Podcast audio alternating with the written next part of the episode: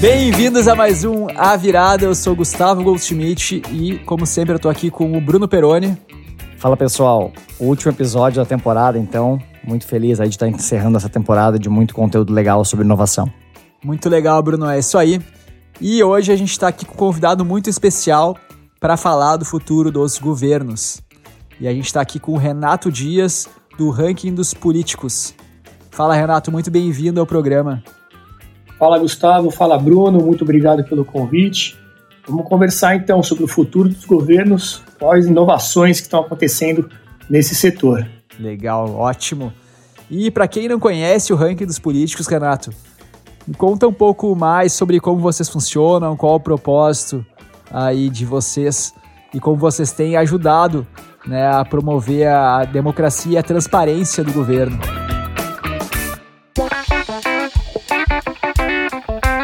Legal. É, o ranking é um site que avalia o desempenho de senadores e deputados federais. Então, o foco é o legislativo federal, o pessoal que está lá no Congresso. A gente acha que é um, um setor do governo que, pelo menos até o passado recente, né, o pessoal não dava muita bola. A gente sempre lembra em quem votou para prefeito, para governador, para presidente. Então, o foco sempre foi muito no executivo mas o Congresso, tão importante, né, ficava meio deixado de lado. Então, é, o site avalia o desempenho dos mandatos, vê é, quatro critérios principais: o quanto os políticos gastam, se eles têm processos judiciais, né, se eles são ficha limpa, se eles faltam ou não ao trabalho e como eles votam as principais leis, as principais decisões lá do Congresso Nacional. Então, a gente tem toda uma metodologia para avaliar tudo isso e aí a gente chega num ranking dos deputados e senadores. E com uma atuação muito forte também nas redes sociais. Então, é, Facebook, Instagram, Twitter. Hoje a gente tem mais de 2 milhões e meio de seguidores, juntando tudo isso, e com a participação muito grande dos seguidores. Né? Então, tem um engajamento cada vez mais forte, começando a dar um, um barulho, um resultado maior lá dentro de Brasília. Muito legal, Renato. E cara, como nasceu essa ideia? De onde veio né, a sua ideia de criar o ranking dos políticos? É, a ideia nasceu lá atrás, em 2010. Eu não sou criador do ranking, tá? Os criadores são o Alexandre Ostroviec e o Renato Feder, meu xará Renato. Eles inventaram o ranking em 2010, quando eles tiveram muita dificuldade para escolher em quem votar para deputado federal. Não tinha informação disponível, cada lugar falava uma coisa. Enfim, como eu disse, era um assunto, é, uma eleição muito deixada no segundo plano. Então aí, com essa dificuldade toda, tentaram pesquisar algum nome para escolher para votar, ficavam com mais dúvida ao final da pesquisa do que no início. E aí veio a ideia de fazer o ranking. E a ideia também é de atuar no poder central lá de Brasília. Você pode fazer um, um projeto beneficente para ajudar um, uma escola, um hospital. Tudo isso é muito bacana, é muito válido, mas ele tem um poder muito limitado, né? Ele atinge um número certo de pessoas, enquanto que se você influenciar para aprovar uma lei importante ou para não aprovar uma lei muito ruim, né, que muitas vezes é o que acaba acontecendo, é, o efeito multiplicador disso é muito grande. Então, a ideia foi essa: prover uma ferramenta para ajudar na escolha do legislativo e, e, ao mesmo tempo, atuar no poder central, porque isso tem um poder multiplicador, né, uma força de multiplicar os efeitos muito grande. Seria o melhor é, custo-benefício para cada real aplicado num projeto filantrópico como esse. Perfeito, muito legal, cara. Parabéns aí pela atuação do ranking é, e muito obrigado aí por aceitar o nosso convite de participar da virada sobre esse tema tão importante que é o futuro dos governos. É, eu acho muito legal também o trabalho que vocês fazem de educação, né? Eu acho que isso é uma parte importante do projeto também, né? Além de fazer avaliação e o ranking, de fato, é esse trabalho aí das redes sociais, de conteúdo que vocês fazem, né? Exatamente. Tem uma parte de educação política que é muito forte, né? E, e a gente, o pessoal, a primeira pergunta às vezes que fazem quando o pessoal começa a olhar mais a fundo o ranking é aquela questão: ah, mas vocês têm posição, né? Vocês não são neutros, vocês deveriam ser neutros. É verdade, a gente se posiciona, como eu disse, a gente avalia as principais decisões do Congresso. Então, eu estou tomando uma posição e eu explico o porquê daquela posição. Né? Então, por exemplo, nós somos contra o fundão eleitoral. Né? Então, aqueles deputados que votaram contra o fundão eleitoral ganharam pontos no ranking. E aí a gente explica: olha, a gente acha que é um desperdício de dinheiro público, né? existem outras prioridades no país que mereceriam ter o destino desse dinheiro, ao invés de fazer propaganda política.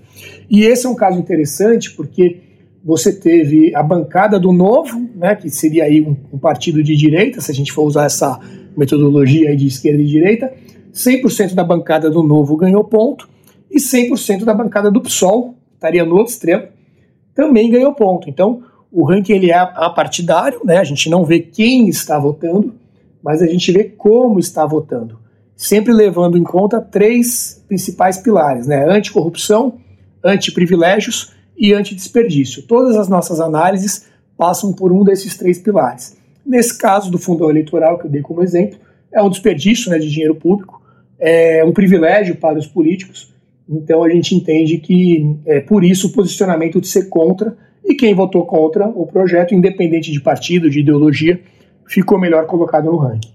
Muito legal o trabalho realmente desse projeto e a gente decidiu fazer esse programa sobre governo, esse último programa da segunda temporada sobre esse assunto, por causa da proximidade né, com as eleições americanas e brasileiras. Então, agora em novembro, amanhã, a gente está gravando esse programa aqui no dia 2 de novembro. Amanhã é o dia oficial das eleições uh, nos Estados Unidos, embora né, quase 100 milhões de americanos já votaram lá, porque nas eleições americanas né, você pode votar antecipadamente. E agora, no dia 15, a gente tem aí o primeiro turno das eleições brasileiras para prefeito né? e vereador. Então, acho que também é um momento super importante, né? É difícil falar de governo e política nesses tempos tão polarizados, né? A gente vai fazer um esforço aqui para focar muito mais na inovação e realmente olhar para o futuro. E a gente vê também que durante a pandemia diversos setores foram digitalizados. E é interessante ver que diversos elementos e setores do governo também tiveram que se digitalizar. Então a gente vê desde a digitalização do judiciário, fazendo uh, audiências por teleconferência, até realmente procedimentos mais burocráticos sendo aceitos agora no meio digital, reuniões da Câmara, do STF sendo feitas digitalmente. Então é bem interessante ver esse movimento. E, claro, falando sobre eleições, né, acho que foi certamente a campanha mais digital da história, tanto nos Estados Unidos para a presidência quanto aqui, né, no nível local. E a gente vai falar também das GovTechs, né? assim como a gente falou das FinTechs, das AgTechs, das PropTechs, a gente vai falar das GovTechs, que são aquelas empresas que são focadas em resolver problemas do poder público e miram o governo como um dos principais ou principal cliente.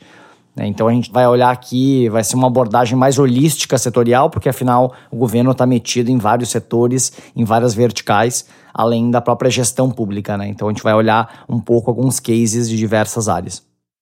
Eu ia falar dessa questão da digitalização é, das sessões remotas da Câmara e tal, que isso tem um lado bom, né, que acaba agilizando e facilitando a participação dos congressistas, mas por outro lado também dá um poder muito grande para quem está presidindo a sessão. Então o cara praticamente fica ali um ditador da pauta, né? Ele vai decidir quem pode, quem não pode falar o ritmo da sessão fica muito na mão realmente de quem está ali com o mouse na mão, né? E, às vezes quando você está no plenário, você consegue obstruir muito mais, você consegue conversar ali com os demais deputados para bolar alguma estratégia, e isso através do Zoom fica mais complicado. Então tem os dois lados, eu vejo nessa, nesse processo aí.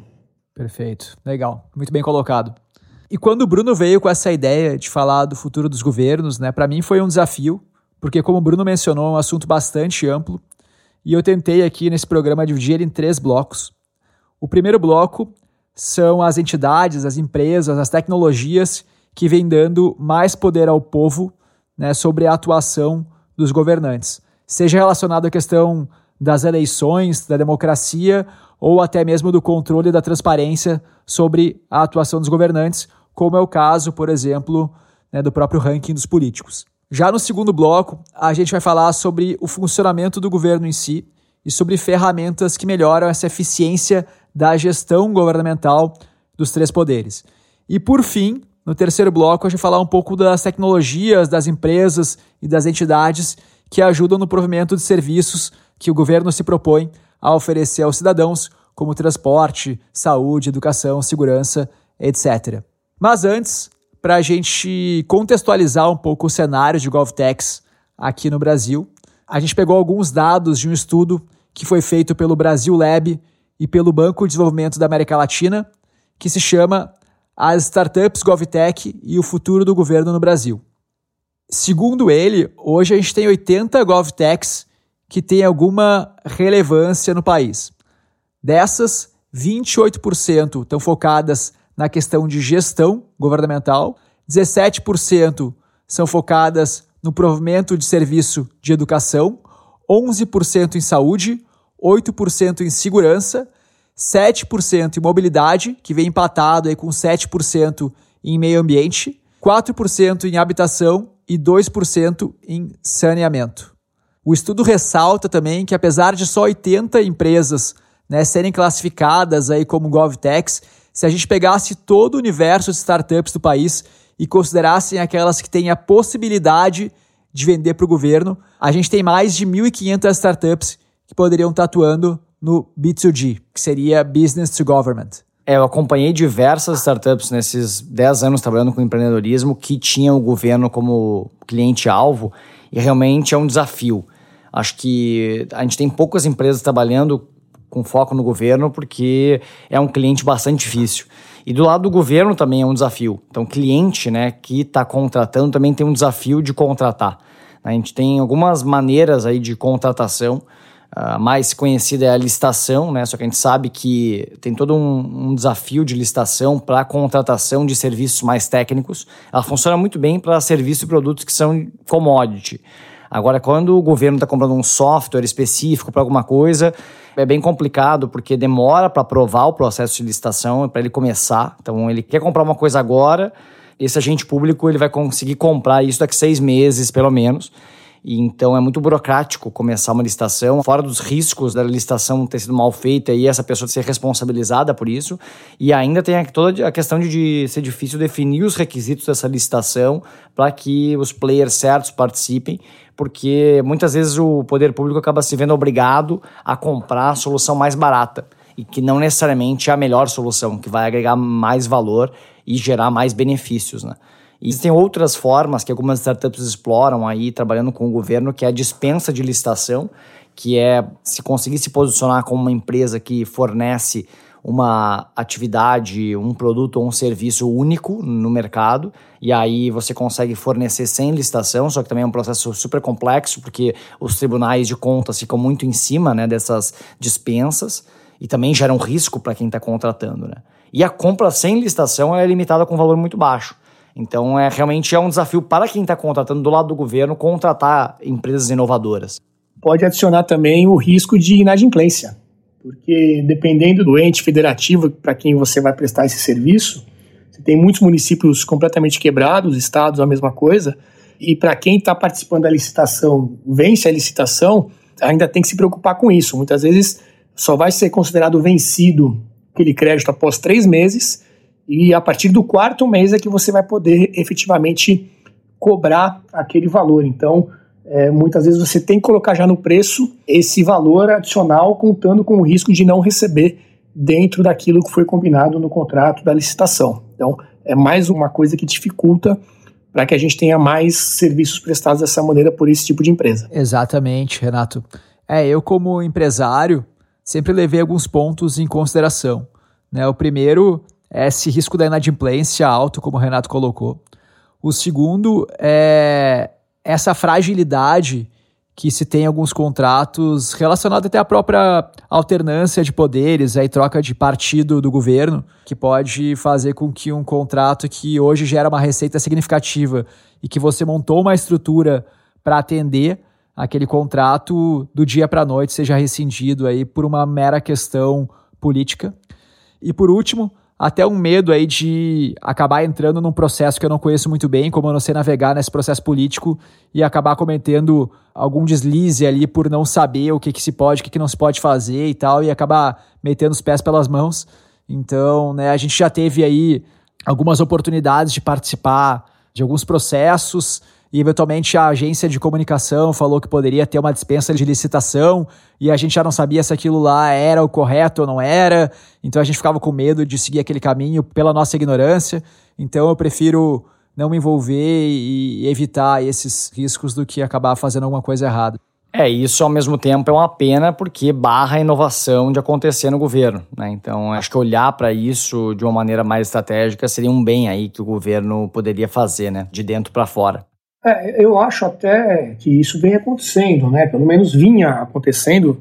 Você vê hoje dentro do Ministério da Economia, falando em governo federal, o Paulo Weber, inclusive, né, que era o responsável por isso, que tem a Secretaria de Digitalização, né, Governo Digital. Então, não tem os números aqui agora, mas ele fez até um, um resumo aí da passagem dele pelo Ministério, acabou já saindo, mas que inúmeros serviços foram digitalizados nesse período e que é um processo que continua. Mas aí tem coisa que é puramente interno, né, de processos internos do governo, e também aqueles com participação de empresas e pessoas de fora prestando esse serviço. Mas que sempre fica esse receio aí de ter algum problema quando se trata de governo, ainda é verdade, infelizmente. O ideal seria mudar isso, porque é, o Brasil, o cidadão como um todo, só tem a ganhar.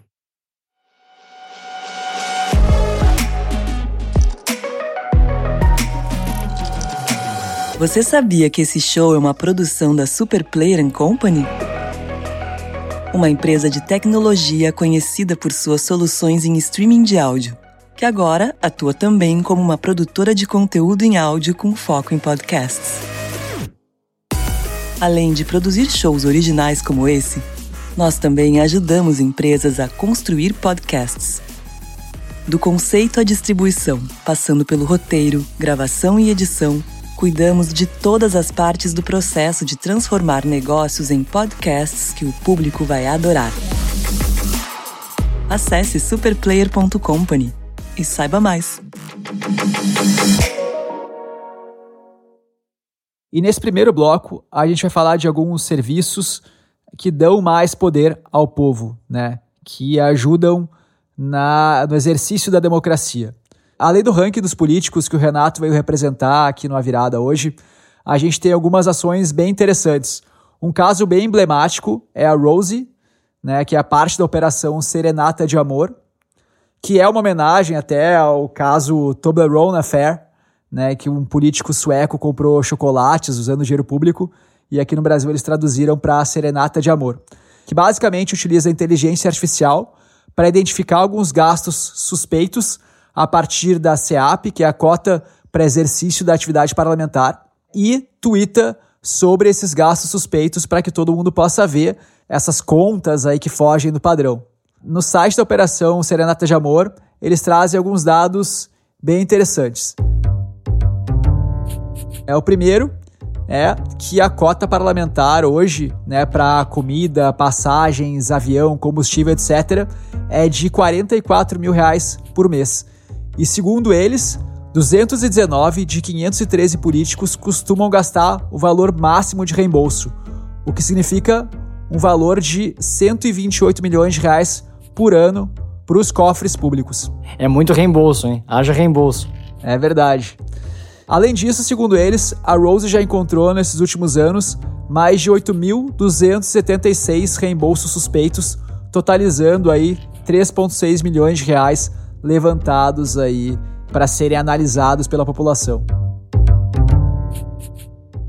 É um trabalho muito legal que foi feito ali, que pode ser expandido para outras áreas mas que também o desafio é conseguir funding, né, para esse tipo de projeto, assim como o ranking dos políticos é realmente um desafio de conseguir é, uma fonte de receita para expandir isso para realmente reembolsos uh, a nível estadual, enfim, tem muito trabalho ainda para ser feito, mas é realmente é muito interessante porque usa tecnologia na veia aí para fiscalizar gastos públicos.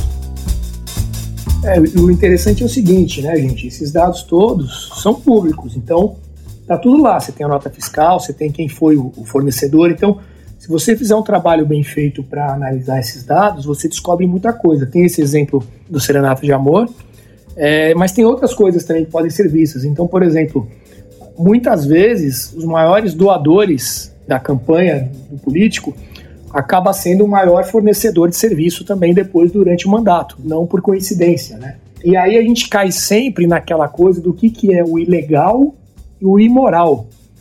Porque a maioria das respostas sempre vai ser essa, se você for questionar um político. Não, mas isso está dentro dos gastos que eu posso fazer. Né? Você comentou aí do pessoal que gasta sempre no limite. Uma vez a gente fez um estudo dos políticos, dos deputados, que gastam todo mês, acho que são 6 mil reais, que é o limite de cota para gastar com combustível, gasolina. E todo mês o cara gasta 6 mil reais lá no posto do, do Zé da esquina. Então é, a gente fez uma conta lá que dava para ir do Eopoc ao Chuí duas vezes durante o mês, com o tanto que eles abasteciam, entendeu? Nossa. E a resposta vai ser: olha, mas eu estou dentro do meu limite, não estou estourando nada, né? E isso, gente, na Câmara é até muito mais transparente do que no Senado. O Senado, até bem pouco tempo atrás, você não conseguia ter acesso às notas fiscais, era tudo uma grande caixa preta. Então é, é graças a, a, essa fiscalização, a esse tipo de trabalho de ir atrás e questionar, é que as coisas vão ficando mais transparentes, né? É, muitas vezes ele fala, não, a informação está lá, mas está num PDF que você tem que abrir um baita documento, e na página 103 tem lá uma linhazinha mostrando aquilo. O ideal seria mostrar isso de uma forma muito mais clara, mais organizada. Perfeito, com certeza. No site da Serenata de Amor eles falam sobre esse caso aí dos 6 mil reais de reembolso para gasolina, né, que daria em torno de 30 tanques por mês, basicamente um tanque por dia. E falam também de algumas contas aí, falam de uma conta de um almoço de um político que deu mais de 6 mil reais também. Então tem alguns casos bem interessantes. E outra ferramenta que talvez não seja específica para esse uso, mas que vem dando muito poder para o povo na questão de exercício da democracia são as próprias redes sociais. Né? Então, a gente tem aí uma visão antagônica aí sobre o papel das redes sociais na democracia. Né? Por um lado, a gente vê ela dando poder de voz para quem não tem recursos. Então a gente vê alguns políticos, até mesmo do Partido Novo, que na primeira eleição utilizaram fortemente as redes sociais, ou até mesmo no caso do Jair Bolsonaro, né, que conseguiu com uma verba muito menor se eleger a partir das redes sociais. Mas por outro lado, também as redes sociais serem acusadas aí de um veículo de manipulação e de disseminação uh, exponencial de fake news pelos próprios algoritmos ali de publicidade dessas redes e tal. Então, tem visões pró e contra as redes sociais. E eu queria saber até a opinião de vocês sobre as redes sociais. São elas são heróis ou são vilãs nesse caso? É, acho que é bem difícil essa pergunta. Na minha visão, acho que sim, elas deram poder, mas ao mesmo tempo, eu acho que elas acabavam sendo uma ferramenta de desinformação, né? Acho que para quem acompanha esse assunto, uh, né, de capitalismo de vigilância e etc., e se aprofundou mais nesse assunto, vê que, na verdade, o modelo de negócio né, dessas empresas é baseado na atenção, e aí, por causa disso, basicamente, esses players, eles hackeiam o algoritmo para mostrar, enfim, notícias que são falsas e fazer com que essa notícia circule de maneira muito forte em uma rede. Eu acho que o grande ponto nessa discussão é definir o que são as redes sociais em termos delas serem apenas plataformas onde os indivíduos vão ali colocar as suas opiniões e inclusive as notícias, ou se elas têm a responsabilidade de serem editores né, do, do conteúdo que está sendo colocado ali. Isso para mim é, é, o ponto crucial, porque se forem apenas o meio, né, a mídia pela qual as pessoas vão se manifestar, cada um que responda por aquilo que seja colocado ou de maneira falsa, ou de maneira que está manipulando alguma informação. Agora, se o Twitter, o Facebook, o que quer que seja, a partir do momento em que ele quer definir o que é verdade, o que é mentira, aí a responsabilidade então passa a ser da própria rede, né? E isso é muito complicado, porque essa definição é, é muito complicada, né? Dependendo do seu ponto de vista, da sua experiência de vida, da sua forma de interpretar uma notícia, você pode dizer que ela é falsa ou errada, né? É o famoso quem vai checar os checadores, né?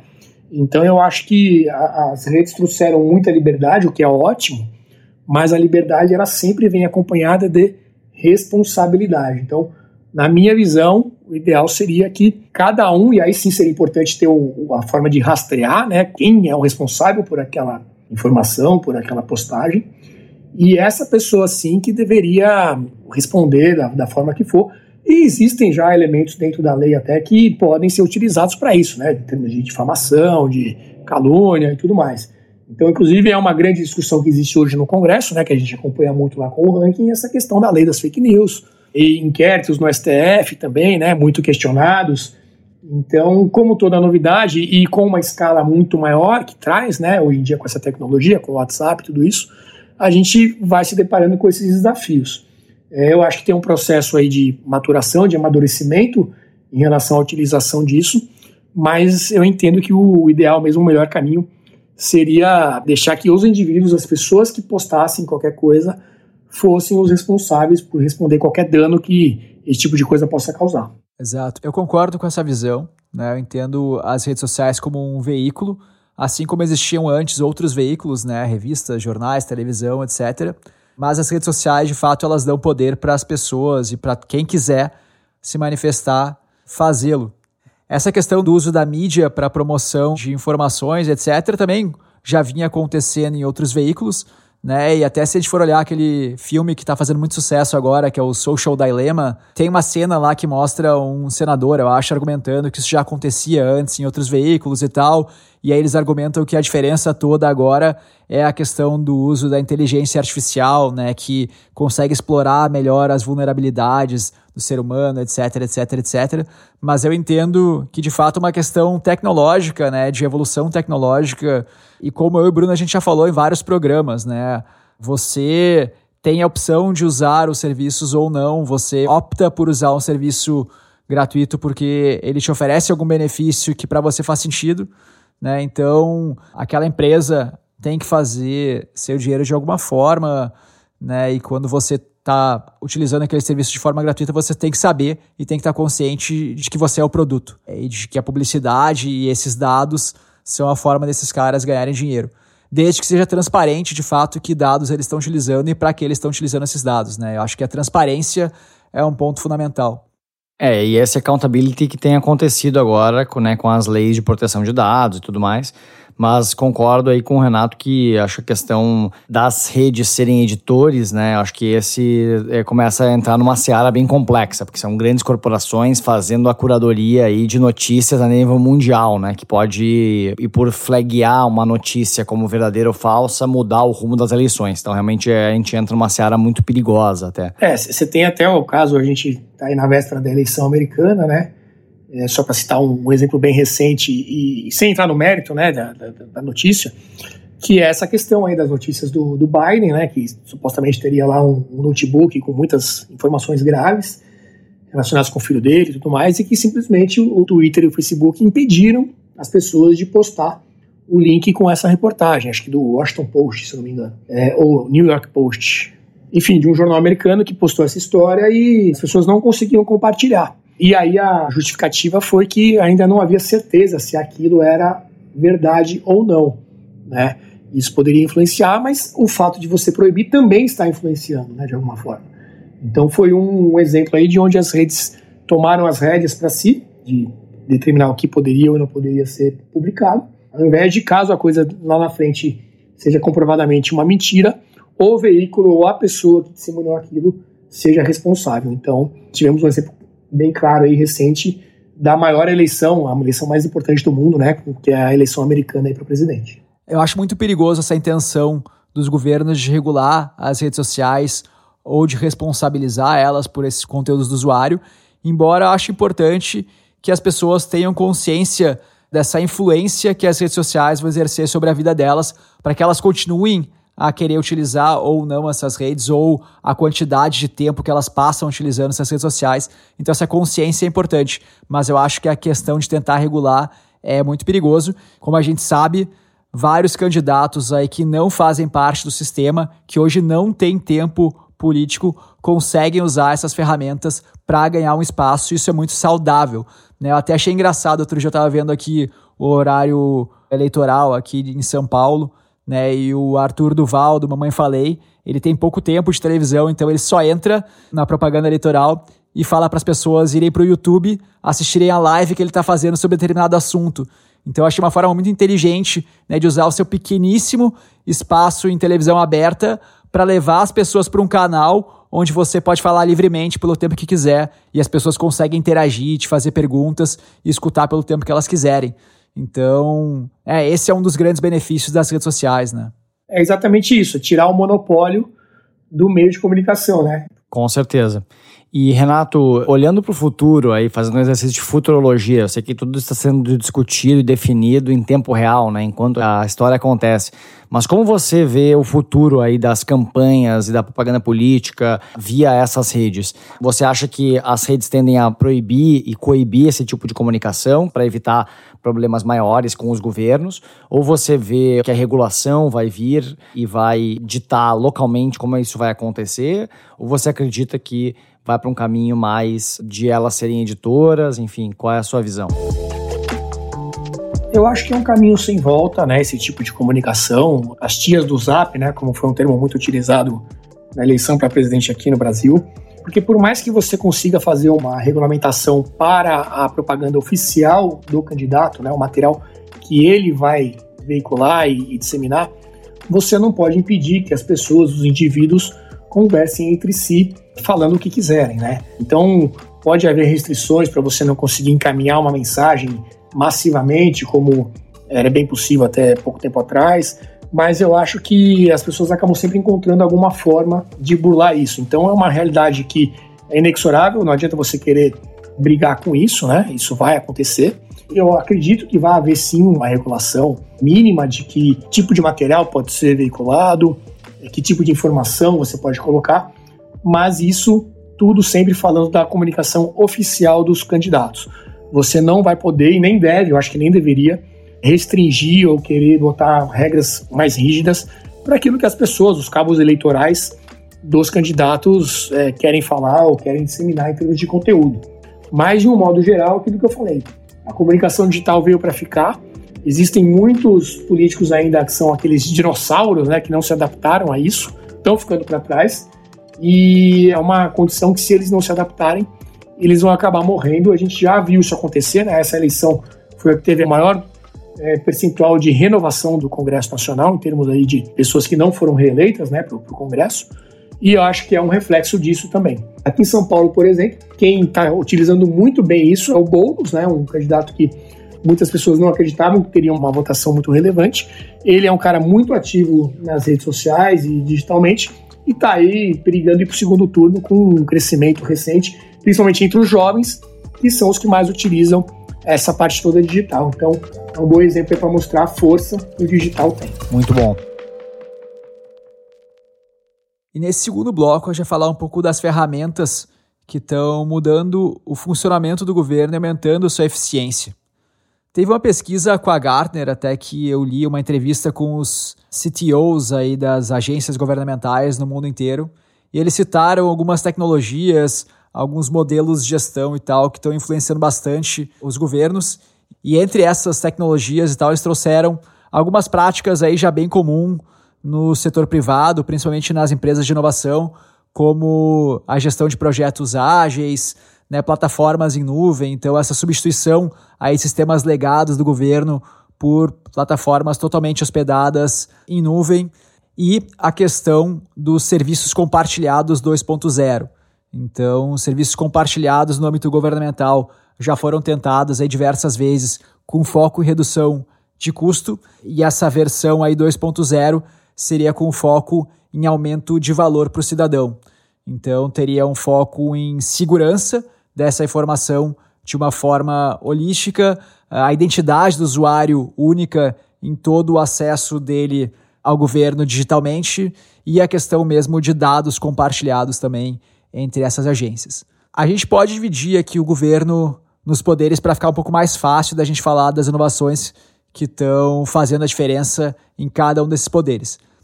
No judiciário, a gente falou bastante já no programa do Futuro do Direito, de algumas tecnologias que estão fazendo a diferença.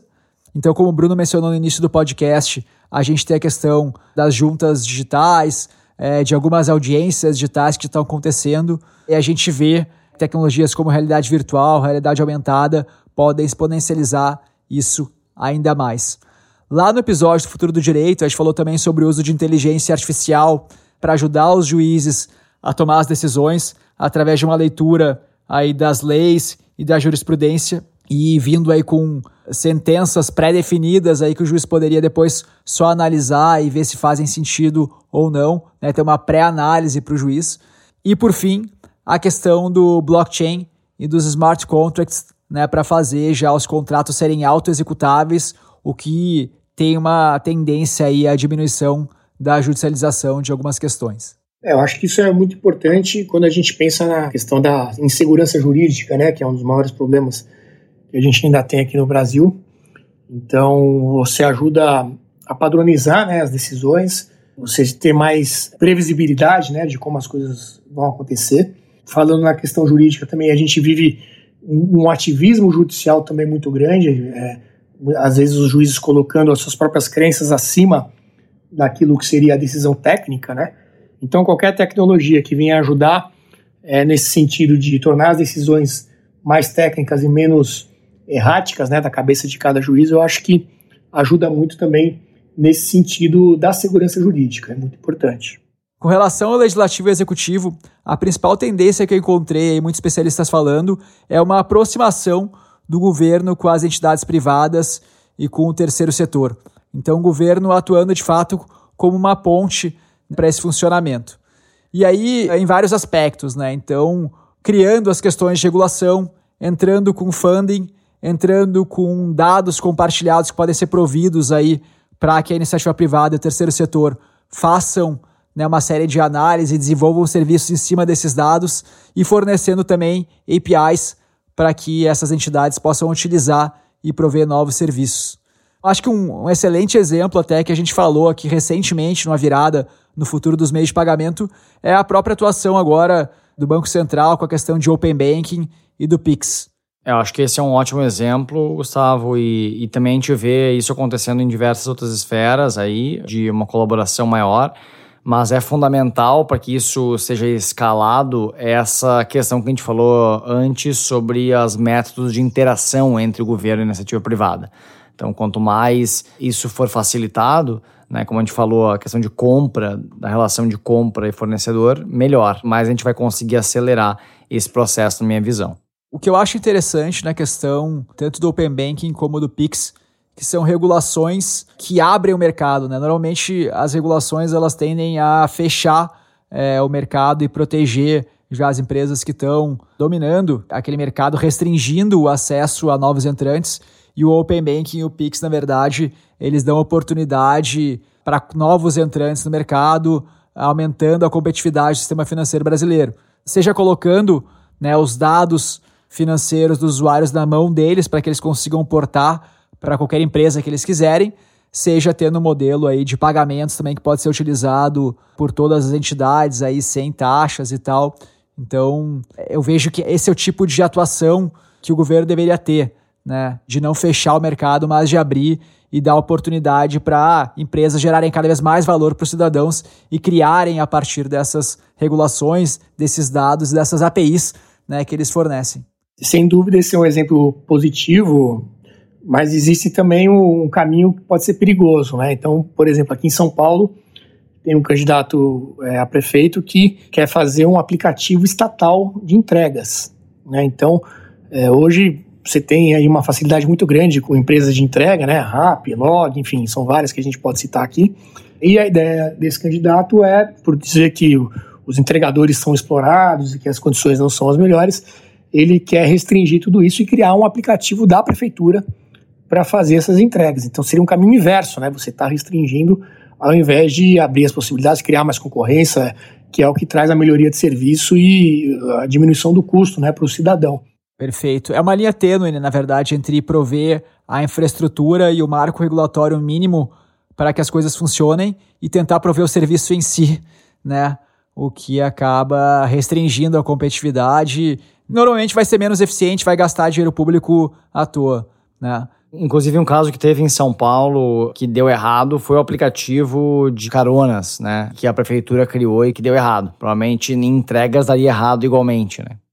No episódio do futuro da mobilidade urbana, a gente falou muito sobre IoT, né? Sobre o uso de diversos sensores aí para ajudar os governantes a tomar uma série de decisões né, de onde investir em infraestrutura ou até mesmo uma inteligência artificial conseguir, entre aspas, regular a cidade em tempo real, seja abrindo um semáforo quando aquela via está muito congestionada. Então, com o IoT, a gente vai ter uma série de sensores instalados ao longo da cidade e um exemplo positivo seria uma forma das prefeituras, do governo, fornecer esses dados para a iniciativa privada e para o terceiro setor utilizarem né, essas informações e essas APIs para construírem novos serviços que vão agregar valor para os cidadãos em cima disso. Esse exemplo que eu dei agora é um dos norteadores do projeto Decode, que é um projeto que está acontecendo na Europa, é Decode é Decentralized Citizen Owned Data Ecosystem, é, e já foi implantado em 2017 em Amsterdã e em 2019 em Barcelona, que a ideia é ter um banco de dados descentralizados dessas informações dos cidadãos, que o cidadão tem opt-in, então ele opta por estar e fornecer essas informações para esse banco, e a partir desse banco compartilhado, empresas, governo e terceiro setor podem utilizar né, isso para criar valor para a cidade. Então, o governo poderia ser, por exemplo, o promotor de uma tecnologia como essa. É, aí é, a gente só tem que tomar cuidado, mais uma vez, com a questão da privacidade dos dados, né? Até que nível de detalhamento você vai estar fornecendo ali para o governo, que depois vai repassar isso. Então, de novo, é uma linha tênue ali para você saber dizer até que ponto é saudável, né? Perfeito. Não, um dos pontos que eu acho interessante do projeto de Code é que o cidadão dá opt-in para fornecer os seus dados ou não, então ele não é obrigado a fornecer. Mas é claro que a forma de uso dessas informações são uh, super relevantes. Mas, por exemplo, você ter acesso à quantidade de carros que passam em uma via sem saber qual motorista que está transitando ali, etc., é uma informação que é, entre aspas, anonimizada e tal, mas que poderia talvez trazer uma série de benefícios a diversas empresas né, que poderiam utilizar esses dados aí para traçar melhor suas rotas, etc. Perfeito. Tem uma série de dados na cidade, assim, que se fossem transparentes, poderiam gerar benefícios para diversos players aí do ecossistema. É, conectado com isso, Gustavo, eh, uma das áreas principais e que inclusive apareceu lá na pesquisa de GovTechs é a área da segurança. É uma das áreas principais que as GovTechs trabalham aí. Existem diversas empresas de tecnologia focada em segurança que trabalham com o governo federal no Brasil, fora do Brasil e também com agências de inteligência. E aí a gente vai para uma coisa realmente quase Black Mirror aí de utilizar um conjunto de dados, inteligência artificial para conseguir identificar crimes, identificar criminosos, fazer contra-terrorismo, etc. A questão, né, que não quer calar é se os próprios governos se sujeitarão às leis de proteção de dados. Como você falou, né, do, aí do Decode, que é um, um projeto muito legal, que ele leva em consideração aí a questão de privacidade, mas eu acho que é bem importante levar isso em consideração. Será que os governos também vão seguir essa mesma diretriz? Uma das principais empresas que fornece serviços de segurança para governos do mundo inteiro é a Palantir que é uma empresa americana, inclusive investida pelo Peter Thiel, aí, né, um empresário e investidor de risco super influente e polêmico. Essa empresa ela trabalha com tecnologias de análise de dados em grande escala e os primeiros clientes foram agências de segurança dos Estados Unidos. Enfim, ela não pode abrir muito os seus projetos do início. Os primeiros anos ela ficou 100% focada nisso. E muita gente questionou né, e questiona a empresa até hoje sobre como ela trata dados. Né? Ela trabalha com uh, tecnologias que ajudam a coletar dados de diversas fontes e conseguir juntá-los para melhorar o poder de análise. E muitas vezes esses dados são dados de pessoas, de lugares, enfim. Então, até tem uma reportagem muito interessante com o CEO da Palantir, uh, o Alex Karp. É uma reportagem do New York Times muito legal desse ano, ela saiu em outubro, agora alguns dias atrás, uma discussão sobre privacidade, sobre o trabalho da Palantir, é muito legal, vale a pena ler. A gente vai colocar nos nossos materiais aí complementares do episódio lá no nosso Medium. A Palantir aí que fez IPO há mais ou menos um mês atrás, né, até por um processo não convencional aí de direct listing. Então, uma empresa que está bastante em holofotes agora, né? É, outras duas coisas interessantes sobre a Palantir é que eles fecharam um contrato também durante o Covid aí para fornecer para o Instituto Nacional de Saúde nos Estados Unidos um contrato de 36 milhões de dólares, que foi feito com dispensa de licitação, então foi um contrato direto do governo com eles, porque eles realmente têm uma tecnologia muito proprietária, muito incrível. E é uma tecnologia aí para montar o maior banco de dados de pacientes sobre Covid do mundo. Então, bem interessante o nível de especialização e o nível de relacionamento que eles conseguem para fechar esses contratos e se especializar para vender para agentes públicos. Né? E outra coisa interessante que eu li, que nos últimos anos eles começaram a expandir os serviços que eles forneciam apenas para governo, para outros setores. Então, hoje eles fornecem para diversas empresas e aí eles acabaram, né, por esse, todo esse questionamento de como eles usavam os dados e tal, eles criaram uma linha de desenvolvimento de software que se chama Privacy and Civil Liberties Engineering, né? ou seja, fazer engenharia de software respeitando liberdades civis e privacidade. Então eles dizem, é um dos claims aí deles no site, tem toda uma página que explica em detalhes como eles aplicam essa metodologia de desenvolvimento. Então é bem interessante ver que, apesar de eles trabalharem com o governo, teoricamente eles estão respeitando aí, isso está alinhado com a visão e a missão da empresa.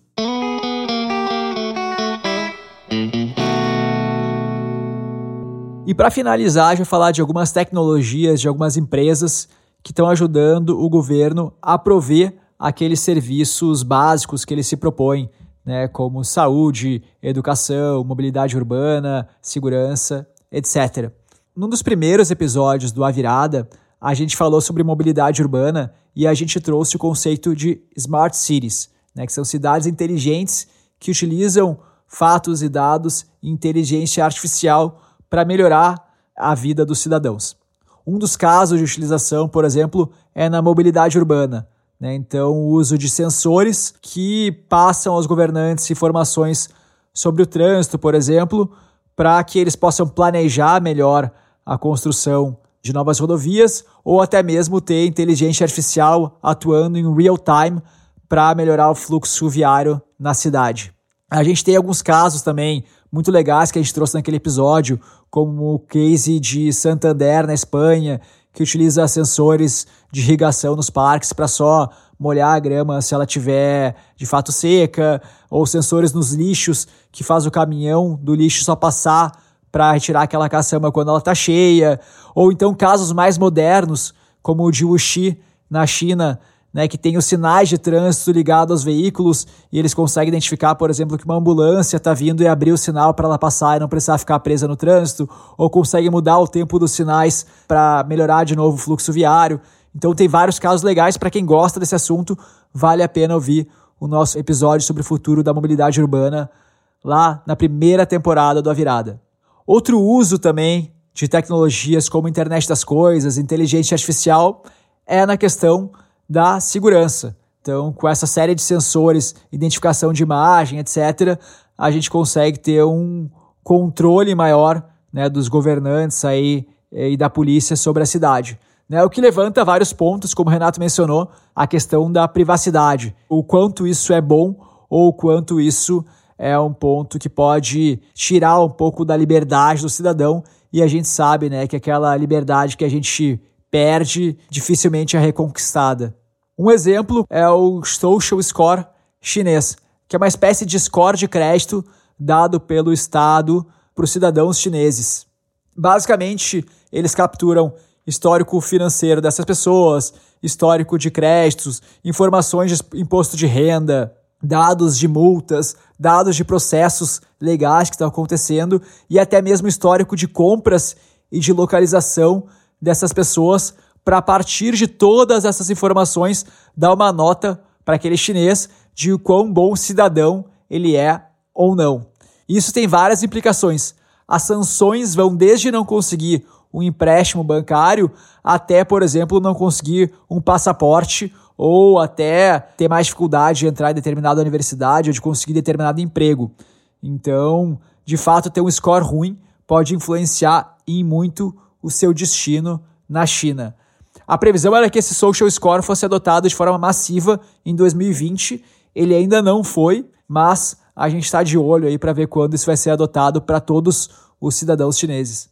É, esse sistema de social score chinês assusta muito, né? A gente já falou dele em diversos episódios aqui, porque realmente é uma coisa que é quase a gente se vê num filme de ficção científica distópico, né? Então, é, realmente pode ser um uso de dados públicos aí de uma maneira, no mínimo, escusa, né? Para ser usada contra os cidadãos, né? É engraçado que pesquisando sobre isso eu vi muita confusão do social score com o Sesame Score do Ant Group, né? Que é dono do Alibaba porque eles fizeram em determinado período uma parceria entre o Alibaba e o governo da China para o Alibaba ajudar a China a criar esse social score, mas depois acabaram desfazendo essa parceria por conflito de interesses, etc. Mas o Sesame Score ele é pautado por cinco pilares. Eles pegam o comportamento das pessoas, pegam as relações sociais daquela pessoa, identificação, histórico de crédito e cumprimento das leis. É, e a partir daí dão notas que, se não me engano, vão de 300 a 900. Né? E é engraçado porque de fato eles usam a questão de relações sociais, ou seja, se você tem muitos amigos nas redes sociais que têm score mais baixo, eles vão puxar o seu score para baixo, e se você tem amigos com score alto, eles vão puxar seu score para cima.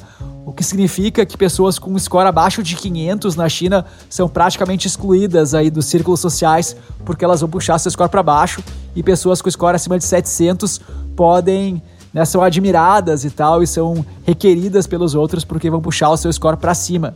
E esse score já vem atuando na China há muito tempo, uma forma até do Alibaba controlar ou incentivar as pessoas a fazerem determinadas ações. Então, de certa forma, os chineses já estão acostumados a ter um score e o Sesame Score é um score público.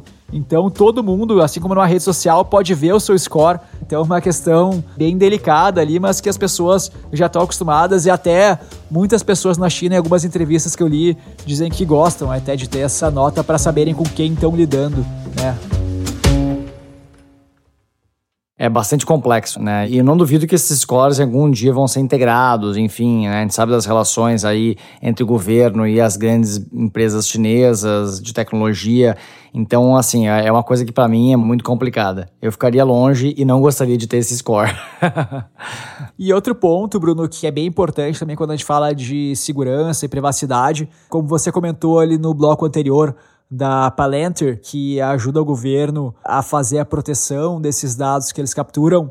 A gente tem também o caso da Sidewalk Labs, que é uma empresa da Alphabet, né, que é a dona do Google, que também ajuda diversas cidades ao longo do mundo a construir essa visão de smart cities. E eles estavam, por exemplo, fazendo um projeto em Toronto que era bastante criticado né, por várias pessoas sobre o acesso aos dados que eles tinham dos cidadãos de Toronto.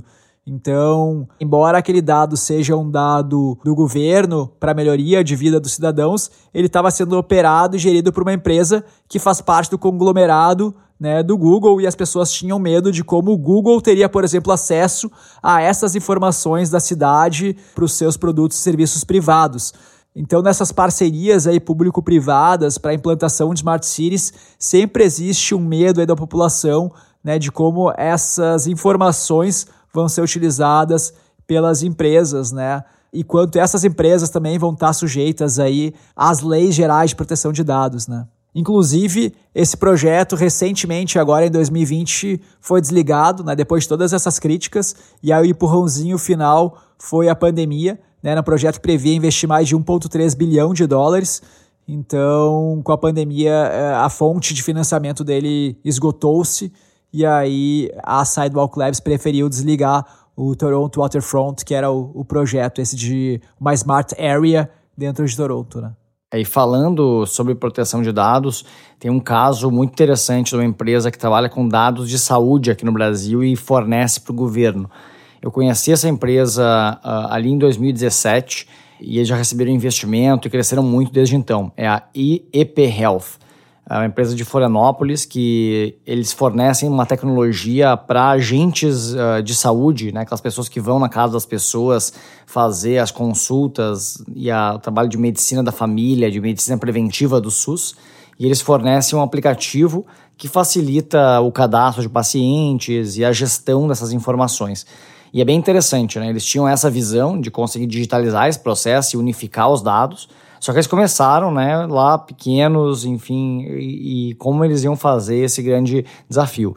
E aí eles começaram distribuindo o aplicativo gratuitamente. Então, eles começaram com o trabalho das pessoas utilizarem, né, os agentes de saúde e as prefeituras começaram a adotar gratuitamente o aplicativo. E aí, uma vez que ele já tinha uma base interessante de dados sobre aquela cidade, ele aí batia na Secretaria de Saúde local para vender acesso à base de dados. Então é bem interessante, né? Claro que ele deve agora lidar aí e se adaptar à, questão de privacidade de dados, mas é muito legal como ele começou, né? E, e um negócio 100% focado uh, no governo e conseguiu hackear aí esse caminho, né? De primeiro construir uma base e depois vender essa massa crítica para as prefeituras e eventualmente até para os estados. E tendências que a gente até já falou em outros episódios, né, como por exemplo Omnichannel, então o governo saindo só de ter os seus atendimentos em repartições públicas físicas e criando serviços digitais cada vez mais modernos para o cidadão poder utilizá-los. E a questão mesmo de bundling, né, que a gente até falou no episódio do Futuro da Música, que é essa questão de unir diversos serviços diferentes em um único app, né, criando super apps, assim digamos, dos governos. Então, uma das primeiras grandes tendências aqui que eu li é essa criação de um Citizen Digital Identity, né, que seria uma identificação digital única para o cidadão. Hoje a gente tem aí RG, CPF, passaporte, PIS-PASEP, uma série de números aí que muitas vezes não se conectam, né? E a ideia é que, pelo menos no digital, né, a gente seja visto de uma única forma por todas as entidades do governo e a gente consiga fazer login com um só número. Isso, obviamente, essa união aí de dados ajuda o governo a ter uma compreensão muito melhor né, sobre os cidadãos e tal, para poder prover cada vez serviços melhores. E como o Renato comentou, o atual Ministério da Economia tem um projeto muito legal de digitalização do governo. E um dos projetos que essa equipe está fazendo é um aplicativo, exatamente um super app para consolidar todos os serviços governamentais e ser um, um, login único do governo. Isso faz muito sentido, né? A gente tem que, para cada serviço, para cada entidade governamental, para cada ministério que a gente vai precisar fazer um login como pessoa física, a gente tem que fazer um login diferente, são sistemas diferentes, bases de dados diferentes, e eles estão fazendo um trabalho de unificar. Uh, começou né, com o trabalho da carteira de motorista digital, e eles estão consolidando tudo isso num aplicativo único chamado meugov.br. Já está disponível para download, já dá para criar o login. Eu fiz ele ontem para ver como é que é. A usabilidade é bem interessante e acho que pode ser aí um, canal super interessante que deve ganhar força nos próximos anos para consolidar essa presença digital do governo e ser muito mais friendly para o consumidor. Muito legal, Bruno. Aqui em São Paulo a gente tem um exemplo do Poupa Tempo Digital e eu não cheguei a utilizar até porque ainda tenho quase todos os meus cadastros aí feitos no Rio Grande do Sul. Mas é bem interessante, eu tenho visto que cada vez eles têm mais serviços lá dentro. Hoje eles já têm mais de 90 serviços online que congregam aí questões de solicitação de documentos, RG, CPF, título de eleitor, serviços militar, CNH, toda a parte de carteira de motorista, registro de veículos, carteira de trabalho, serviços de água, luz, esgoto, uma série de coisas, tudo a partir de um aplicativo único digital do governo. E essa é uma das grandes tendências que eu li também, né? É o governo provendo essas ferramentas de forma, assim, entre aspas, passiva, para que o cidadão usufrua delas quando necessário. Então é o governo hands-off, simplesmente provendo as ferramentas para que o cidadão possa ir atrás delas quando precisar e tal.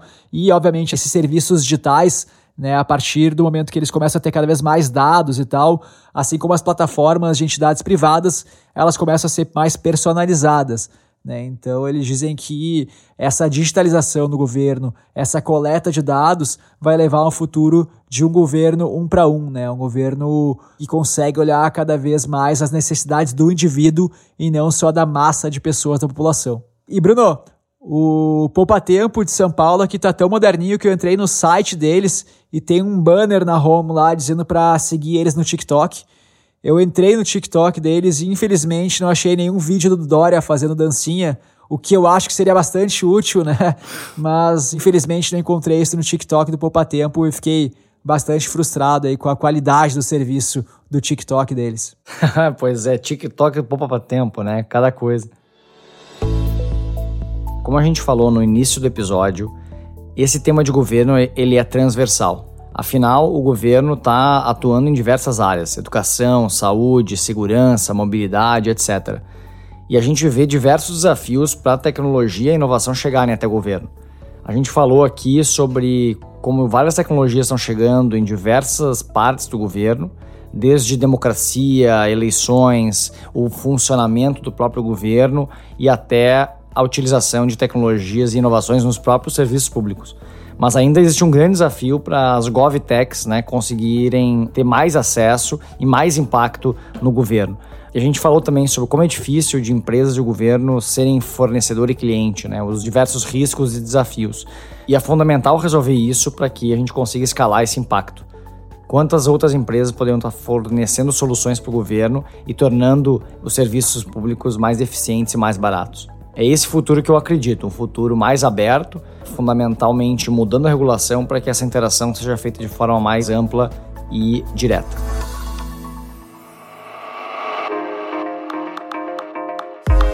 Chegamos ao final do último Virada dessa temporada. A gente vai voltar com muita informação bacana no ano que vem. Né? Eu queria agradecer aí o Bruno Peroni por ter compartilhado mais essa temporada comigo. Muito obrigado, Bruno. Valeu, foi um prazer aí. Acho que é uma, um exercício muito legal aí pensar sobre o futuro de diversos setores e fazer essa pesquisa, aprofundar também no que está acontecendo em cada um desses mercados. E, enfim, aí estou bastante motivado para continuar trazendo o melhor conteúdo e também com convidados especialistas aí. Então a gente está preparando muita coisa legal para continuar fazer uma terceira temporada ainda melhor que essas primeiras e segundas. Legal, Bruno. E queria agradecer também ao nosso convidado muito especial de hoje, né, o Renato do Ranking dos Políticos. Muito obrigado Renato, pelo tempo. É isso, Gustavo, Bruno, eu que agradeço. Uma honra participar aí do último episódio. E acho que conteúdos como esses fazem a gente pensar, né? Isso que é interessante. Às vezes a gente recebe algo muito. que a gente fica passivo ali só ouvindo as informações, mas esse tipo de conteúdo é, instiga, é, fomenta o pensamento.